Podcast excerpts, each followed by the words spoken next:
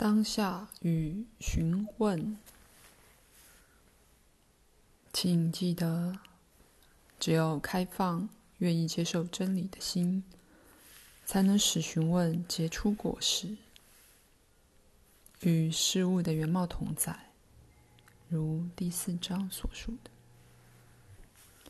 就会自然绽放出无条件的当下或聆听。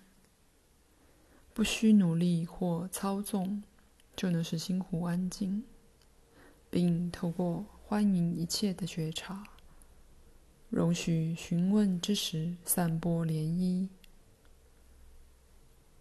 相较于练习当下，你可能更喜欢依循阿底亚相提的教导，安住犹如原初的觉察本身。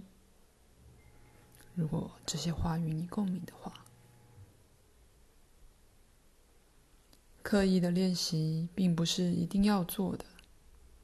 苦难、危机、失去熟悉身份或根基的痛楚，有时也能够把你打开，停止你的头脑，引起自发的自我询问。你甚至可能有幸像约伯一样。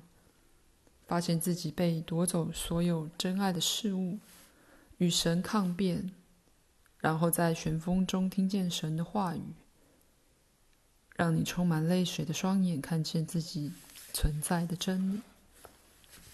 这种时候，只有绝对的真理才能满足你。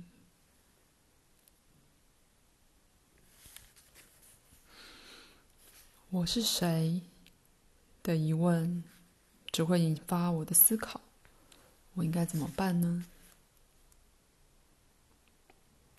提出疑问时，不要像一再自动重播的咒语，而要在你觉得开放而觉察、比较没有压力的时刻才提出，然后缓慢地问自己好几次，让它与你整个存有共鸣。容许答案浮现，或是不浮现。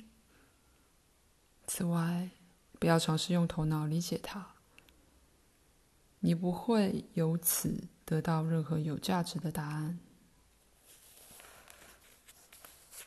当你说“我看见”“我听到”“我觉得”的时候，你一直用“我”这个字代表某个内在的参考点。但这个我，并不是指身体或心理，因为两者都是能够被经验的。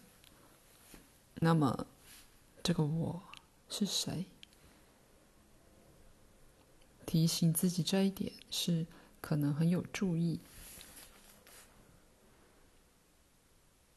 如果你仍然发现“我是谁”的疑问会启动头脑。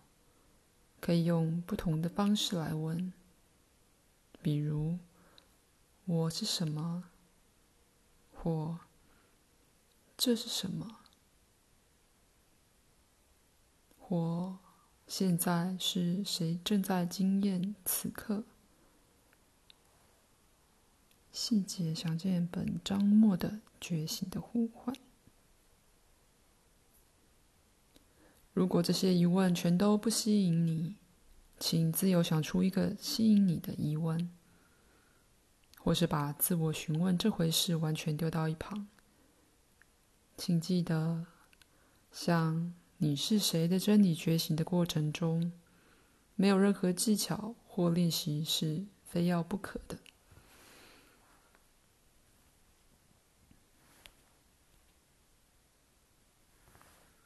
当我问我是谁，或现在是谁，或什么在觉察，出现的答案都是我不知道。我觉得自己回答的不对。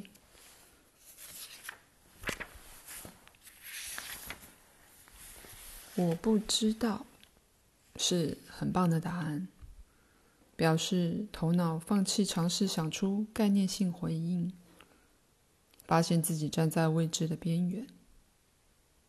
容许这种不知道变得生动活泼，而不是单调或认命。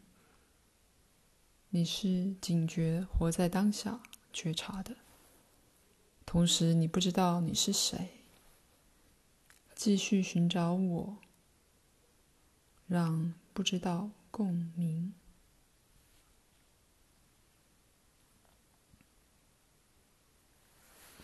就如拉玛那马哈希建议的，极静不动，难道还不够吗？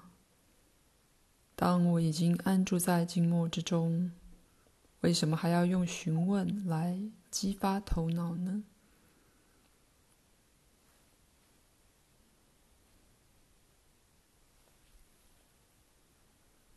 如果你真的安住，不只是在静默之中，而是就是静默，那么所有询问都是多余的。可是，一般说来，安住的我和安住在静默里，两者之间有一种细微的差异，就隐含在你使用的字眼里。你可以花数天或甚至数年，以这种方式安住，却没有对你存有的鲜明真理真正的觉醒。拉玛那本人诚心推荐的自我询问，是设计来瓦解隔阂，让独立的自我完全消融于本体我的静默大海之中。